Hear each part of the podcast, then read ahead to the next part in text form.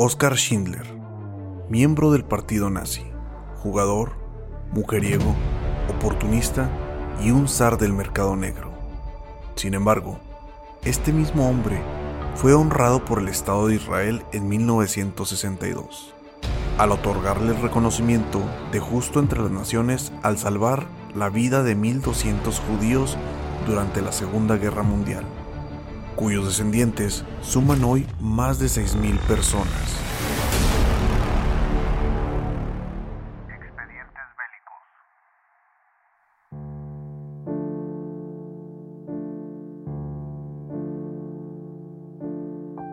Como miembro del partido nazi y espía del Servicio de la Defensa de Alemania, estuvo cerca de ser arrestado como criminal de guerra.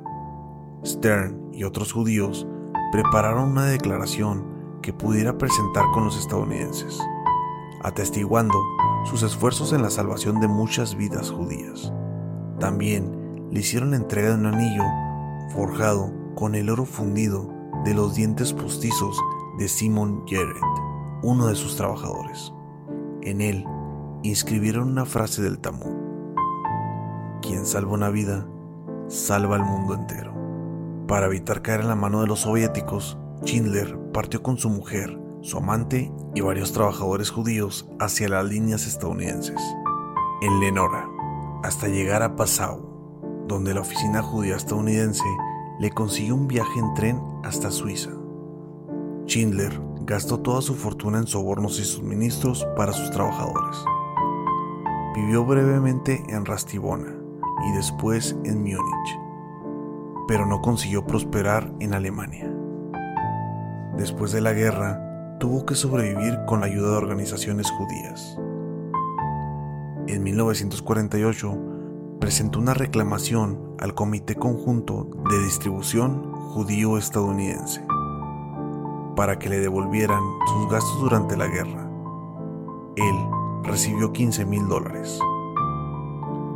Se estima que gastó más de un millón de dólares entre suministros, sobornos, construcciones y adquisiciones en el mercado negro. Después, en 1949, emigró a Argentina, donde, junto con su esposa y su amante, intentó hacer negocio con la cría de pollos y nutrias.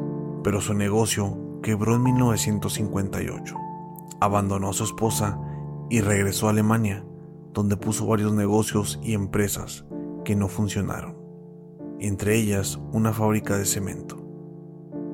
Se declaró en bancarrota en 1963 y un año después sufrió un ataque al corazón que lo mantuvo un mes en el hospital.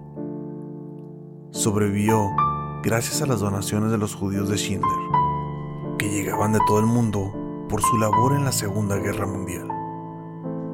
En 1963 fue nombrado justo entre las naciones, una distinción otorgada por el Estado israelí a aquellos que lucharon en defensa de hebreos durante el Holocausto.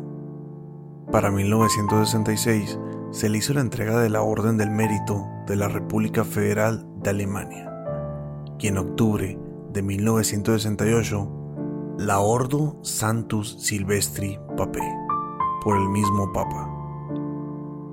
Oskar Schindler murió el 9 de octubre de 1974 y fue enterrado en el cementerio católico de Monte Sion, en Jerusalén, de una insuficiencia hepática.